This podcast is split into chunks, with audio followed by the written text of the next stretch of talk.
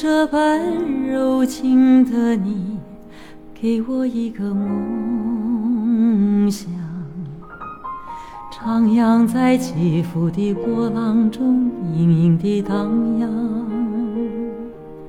在你的臂弯，是这般深情的你，摇晃我的梦好了，小候鸟，赶得起你回家前，昆明下了一米渣茶蟹。你在京都见过大雪天的靖国寺，这米渣茶蟹就干米渣了，只是它落在川城，显得稀奇。咔嚓，拍视频的人就会多。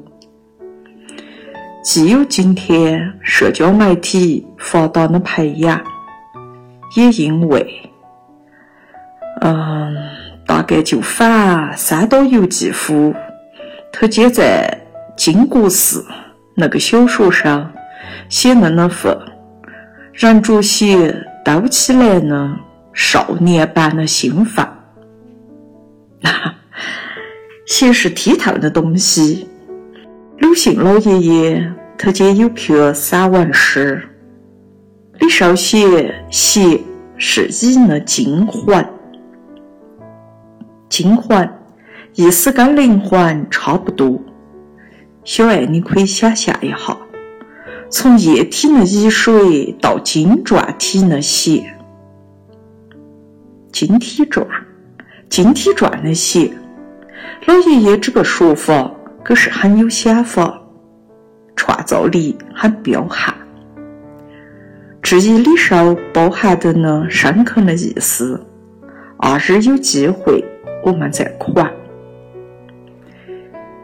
云南这个地方有种说法叫“一山分四季，十里不同天”，意思是哪怕同一座山，地理景观不一样。气候的情况也不一样，差别之大，就反一年四季、春夏秋冬分明得很。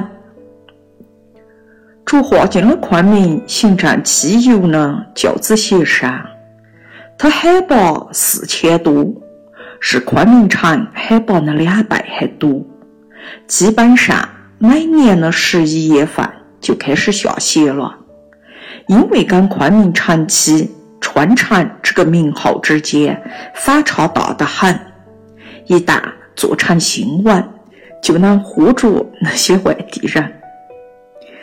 扯一记加边记上的鞋，嘎，哈，扯扯扯扯这一记，可算是在搞惨。哦，不管了，书里上的鞋啊，书里上的鞋。打川的票上出现着，打川呢，就是我们中国，呃呃，就是我们中国农历喊的立春时候的一个习俗，意思是鞭打拿土塑成的老牛，意味着其春耕要开始了，也就是现实生活上嘛，农民师傅些要摇得起老牛下地。开始劳动了，有点烦。我们现在开学，又迎来辛劳忙碌的好一阵子。打传上有一段写迎餐的文字，有意思得很。小狗二月天，瓦蓝瓦蓝，一坨糯米面一样的白影，在慢悠悠的飘的，变化的。反衔牛揽马，也反一块大手帕，轻轻翻起滚动。地方有隐形的巨人，拿着它们在擦洗天空。干完活路，把手帕飘往西边的崇山山头，还要擦擦那三件事干。呃，书上写到这里，接下去鞋就出场了。瞧得男孩在呆呆的看影，影闪凑过来，眼朝远处呢上前看。银山是书上写的那个男娃娃的小本，看他见的名字：唐伯虎唐寅的那个寅，初三的三，找不好跟小爱你一个属相，都是小小的胎个。哦，我们接着念个。完了，那些银丝丝、五块块，好半天都不动。男孩说：“哈不。”银三楼那个是血。银山说：“江边记那些故事发生的地方，娘娘去过。一回是去看有位医生家门前的大青树，一回是去看那边澜沧江支流上那好几座桥，年纪有点大的几座桥。当地的气候和环境。”同一位作者在他姐另外一本书上有过交代，说那点属南亚热带到中亚热带气候，阳光辣如火焰，雨水凶猛而明亮，鸟兽蛇虫也比人多，星星比灯亮，绿了发黑的树比房子高。那个地方是长得出番木瓜的地方，大地那些当然只能是远远的望见的血了。极县的那个崇山，汉语上有个成语“崇山峻岭”的“崇山”两个字，前称是三重山。崇山峻岭的意思是高大陡峭的山岭，跟你们那边呢，比如翻。Mountain Kosciuszko 不太一样，它反是树立得起的山峰，因为树立，所以海拔高，才会下雪。古人写只作三重山，积雪常惊下，惊雷不大穿，意思是山上的积雪到了夏天也不会融化。按理说，打过黑人的雷吗？春天就到了，蛇啊、虫啊、老熊啊这些都要着惊醒的了。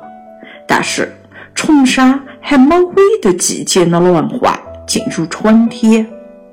古人诗上省略的没写呢，是崇山山顶上那些雪照样皑皑的起。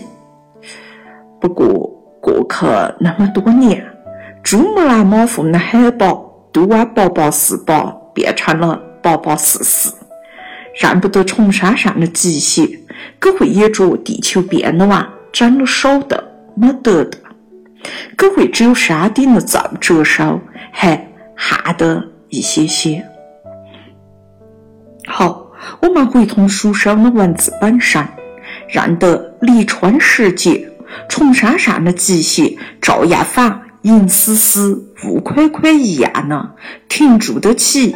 走，这个比喻偏帅，帅在它的准确。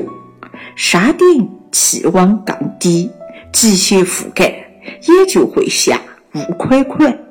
慢慢呢，往低些的地方，气温变高的，有些地方有雪，有些地方没得了，也就有了那种不整齐呢，地方镶嵌在山褶皱上呢。银丝丝的情况，凡是读着可以学习、不太好模仿的文字的时候，娘娘就会找找别人灵感的来源。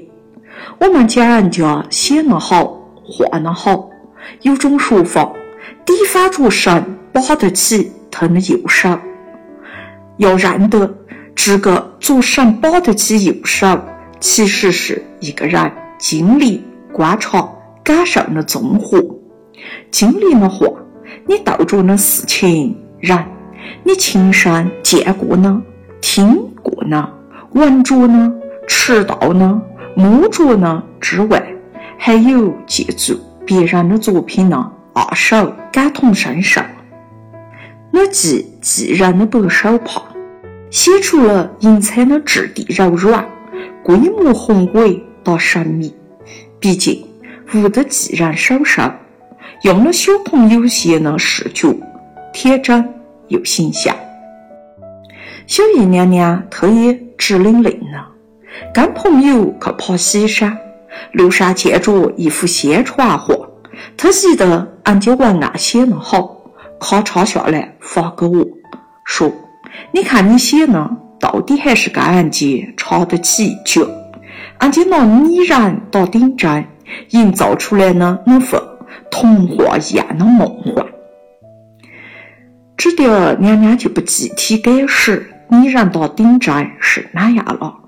总之是为了爱话说的更好，爱文字写得更好呢。一些方法，娘娘认出小姨娘娘发来的那几行宣传画文案，出自老姨子年轻时候写的一首诗，叫《滇池爷爷》。嗯，滇池上出月亮的晚上。他讲了哈二十来岁吧，呃，是写的我呢。娘娘自己写不来诗，跟俺姐没得办法比，也从来没得过比那心。加上人一贯偏木头，但是读完的确实羡慕俺姐老意思呢想象力。小姨娘娘她发来的那几句是这个。睡美人躺在我的床头，她的头发浮在银波浪上，一儿跃出灰色的水面，月光照见金色的衣领，衣领着波浪们捏碎，散作了天上的星星，星星反透了眼睛，白银反透了纱巾。我们玩巨人的大手帕，来到了波浪的手捏碎的衣领，变成了天上的小星星。今天的人有这种勇敢的想象力，古时候那些人也是。宋朝有位老先生做过一首词，洗头间一觉醒来，发现天降大雪，说：“应是天仙狂醉。”乱把白银揉碎，揉碎这个说法可是也很生动。但那位严先生言之枉之呢，因为他见记子上带的“天仙狂醉”四个字，他写这首词经常着人当成是唐朝的李白的作品。看来世上的人对老李斯太白。他见几百要命也啊！我最近俘虏啊！一类那自我夸张性标榜熟悉过头了。西沙角的宣传画文案不兴数俺家诗人一间的名字，娘娘也为他家移得起慢走。小爱，娘娘二十岁过生日，你妈妈到小李叔叔、小弟叔叔。送了我个鲜奶油蛋糕，当时干事已经不好买了，他们专门跑通离学校老远八远的贵买鲜家才买着。蛋糕上标了四个字“家福相万”，是你妈妈出的主意。在学校人行道旁边的听松那点打开蛋糕盒盒，娘娘一看就笑起来。过卡生日，新年嘛，寿星自己洗。但三位好朋友来表个态，洗个脑，家福相万四个字，整的人说不出来的感动。家福相望那四个字，往很早很早呢，一位老爷爷庄子那点来，他讲原话是：相濡以沫，不如相忘于江湖。川爷爷提倡大家各有天地，放一条鱼在水上，自由自在，自得其乐，没得问题。大头姐也提到了一种，就算不如，但是也很不错的情况。如果两条鱼不巧不幸处在干涸的地方、缺水的地方，相濡以沫，也就是彼此拿口水。喂喂对方，滋润一下对方，那这种用力帮助。那种时候，原本自己多攒下一点好脑子，可以多撑一下，坚持到下雨了，也就有机会脱险了。但是，彼此在意对方，也就要在困境上尽力相帮相助。这个世界上啊，锦上添花固然不错，但是大多数情况下，好不算算的那个人，其实不差你我这一个两个的点赞。如果对方图个乱费嘛，另当别论。倒是如果人家倒着那样难事，义不容辞的帮忙，才更可贵。也就是有个成语叫做“雪中送炭”。下雪天冷飕飕呢，地滑条条呢，泥巴拉屎呢，你还出门去送炭，给人家烧了取暖，给尽人家最迫切的需要。